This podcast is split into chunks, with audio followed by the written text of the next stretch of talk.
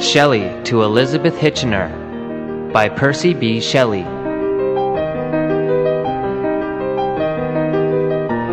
Chestnut Cottage, Keswick, Tuesday, 12 November, 1811. Your letter of the first half this moment reached me. I answer it according to our agreement, which shall be inviolable.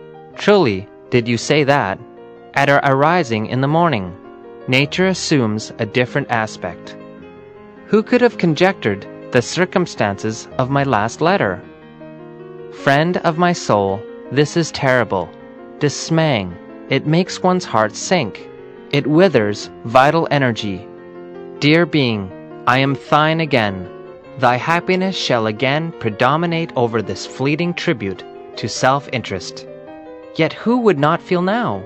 Oh, there, as reckless a task to endeavor to annihilate perception while sense existed, as to blunt the sixth sense to such impressions as these. Forgive me, dearest friend. I pour out my whole soul to you. I write by fleeting intervals. My pen runs away with my senses. The impassionateness of my sensation grows upon me. Your letter, too, has much affected me.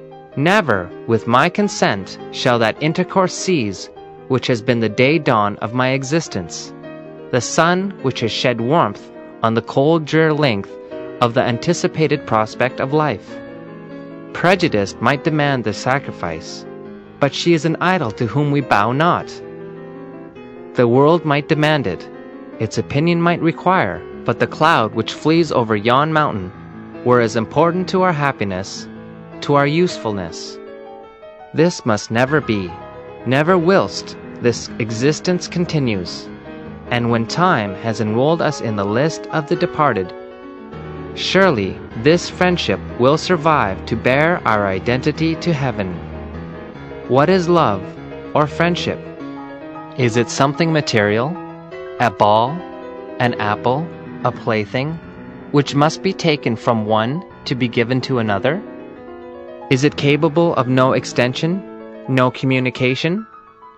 Lord Kames defines love to a particularization of the general passion, but this is the love of sensation, of sentiment, the absurdest of absurd vanities.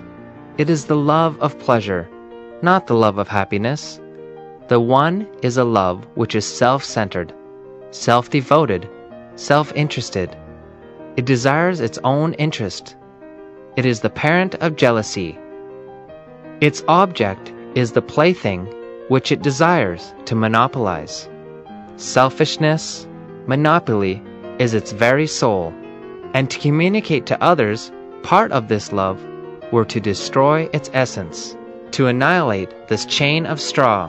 But love, the love which we worship, virtue, heaven, disinterestedness, in a word, friendship, which has much to do with the senses as with yonder mountains, that which seeks the good of all, the good of its objects first, not because that object is a minister to its pleasures, not merely because it even contributes to its happiness, but because it is really worthy, because it has powers, sensibilities, is capable of abstracting itself and loving virtue for virtue's own loveliness, desiring the happiness of others not from the obligation of fearing hell or desiring heaven, but for pure, simple, unsophisticated virtue.